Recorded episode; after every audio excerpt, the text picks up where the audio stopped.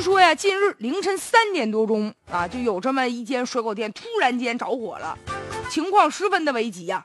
然后结果呢，这没成想就是店主人赶到现场了之后，不顾消防官兵的阻拦呢，硬是往这火场里冲。你说你冲进去干嘛呀？这么危险？他还真不是为了抢救钱财，是为了什么呢？这夫妻俩说孩子的书包在里面呢，里面有作业本他赶紧得拿出来，要不然明儿上学怎么办呢？哎呦，最后消防官兵说：“你快拉倒吧你！”消防官兵想办法冲进去了，把这书包抢救出来了，但是已经不行了，已经烧坏了。你说这对夫妻让我说什么好呢？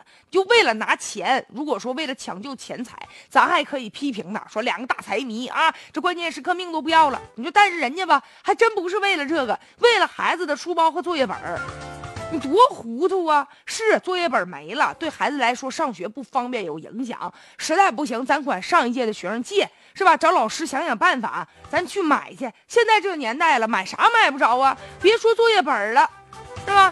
所以说，就是关键时刻怎么能往里冲呢？火场那多危险呢！万一真给你烧坏了，你说命都没有了，就为了点作业。哎呀，遇事儿吧，咱千万要冷静啊！火场情况复杂，这么危险，你贸然闯进去，这是对生命的不负责任。